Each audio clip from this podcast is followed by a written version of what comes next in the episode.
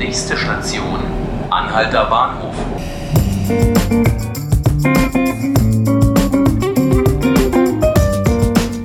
Hallo und herzlich willkommen zu 5 Minuten Berlin, dem Tagesspiegel Podcast. Mein Name ist Tilman Schröter und heute sprechen wir über die Mindestmengenregelung. Ein sperriger Begriff aus dem Gesundheitswesen, dem wir in der heutigen Ausgabe auf den Grund gehen wollen, denn davon könnten viele Krankenhauspatienten betroffen sein. Was mit dem Begriff gemeint ist und welche Auswirkungen das für viele Menschen hat, bespreche ich heute mit meinem Kollegen Florian Schumann. Hallo Florian. Hallo Tillmann, grüß dich. Florian, du hast dich in den letzten Tagen mit der sogenannten Mindestmengenregelung beschäftigt. Ähm, warum hast du das eigentlich gemacht und was bedeutet das überhaupt?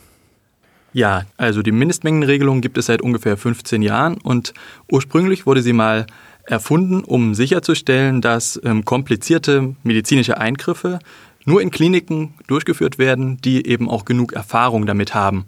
Und Seit 15 Jahren besteht das Gesetz in äh, mehr oder weniger gleicher Form. Und dieses Jahr kommt es zum ersten Mal dazu, dass äh, diese Regelung sich ändert. Und äh, aus diesem Anlass gibt es eine Studie des Science Media Centers, die mal sozusagen einen ja, ein Resümee der bisherigen Regelung gezogen hat und dabei zu dem ja, ernüchternden Ergebnis gekommen ist, dass sehr viele Kliniken in Deutschland nicht diese geforderten, gesetzlich geforderten Mindestmengen an Operationen erreichen, obwohl sie diese anbieten. Was bedeutet denn das eigentlich für, also ich, es geht ja um Krankenhäuser, die das dann betrifft. Wie viele sind es eigentlich in Berlin und was bedeutet das überhaupt für die Patienten? Genau, also diese Mindestmengenregelung gibt es für insgesamt sieben verschiedene medizinische Eingriffe. Darunter ist zum Beispiel auch eine komplizierte OP an der Bauchspeicheldrüse oder auch an der Speiseröhre, das ist häufig bei Krebs, aber auch Stammzelltransplantationen und Nierentransplantationen. Und für all diese Indikationen gibt es so Mindestmengen, die eben gefordert sind, damit Krankenhäuser das anbieten können. Insgesamt äh, hat das Science Media Center errechnet, dass 40 Prozent aller deutschen Kliniken, die, an, die diese OPs angeboten haben, eine oder mehrere dieser Mindestmengen nicht erreicht haben im Jahr 2017. Mhm. Und in Berlin und Brandenburg äh, waren es insgesamt 18. 13 davon in Brandenburg und 5 in Berlin. Okay, und das bedeutet das jetzt für vor allem auch für kleinere Kliniken, dass die deswegen zumachen müssen?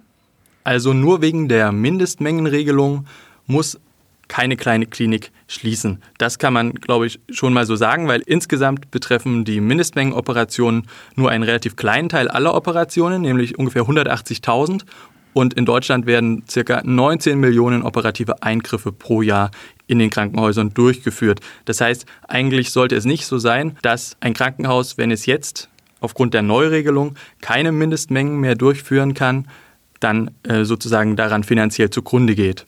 Du hast ja gesagt, es gibt jetzt eine Neuregelung. Was, was ändert sich jetzt eigentlich? Also was wird denn neu geregelt? Also bisher ist es so, dass die Krankenhäuser erstmal operiert haben, eben auch die Operationen, die in den Mindestmengenkatalogen waren. Und danach haben sie sozusagen nachweisen müssen oder überprüfen lassen müssen, ob sie die Mindestmengen geschafft haben. Eigentlich war es so, wenn sie es nicht geschafft haben, dann sollten diese ähm, Leistungen auch von der Krankenkasse nicht vergütet werden. Aber offenbar ist es so, dass dieses Sanktionssystem, Sanktionierungssystem in vielen Fällen überhaupt nicht geklappt hat und dass äh, dann im Nachhinein eben es dazu gekommen ist, dass die Kliniken trotzdem äh, diese OPs weiter angeboten haben. Jetzt in Zukunft, ab diesem Jahr, soll es so sein, dass die Krankenhäuser vorher also bevor Sie die Leistung eigentlich durchführen, ankündigen müssen, ob Sie diese Mindestmengen schaffen und wenn nicht, dann dürfen Sie sie auch nicht weiter anbieten. Ich nehme an, dass es darüber auch Kontroversen gab. Äh, was sind da so die Diskussionen? Was gibt es da für Stimmen?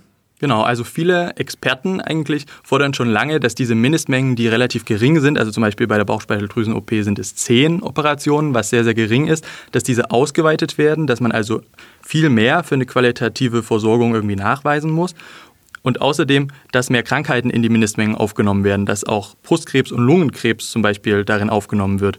Außerdem fordern sehr viele Experten, wie auch schon in den vergangenen Jahren, dass es zu einer Zentralisierung kommt, dass eben nicht mehr jedes kleine Krankenhaus jede mögliche OP anbieten kann, ähm, sondern dass es eben in Zentren stattfindet, die dafür auch die Expertise haben und die Ärzte, die dann auch ähm, wissen, was zu tun ist, auch wenn es eben zu Komplikationen kommt und damit sich eben die Sterberate ähm, deutlich verringert für die Patienten. Florian, wenn es irgendwann nur noch große Krankenhauszentren gibt, was bedeutet das eigentlich äh, für die Patienten?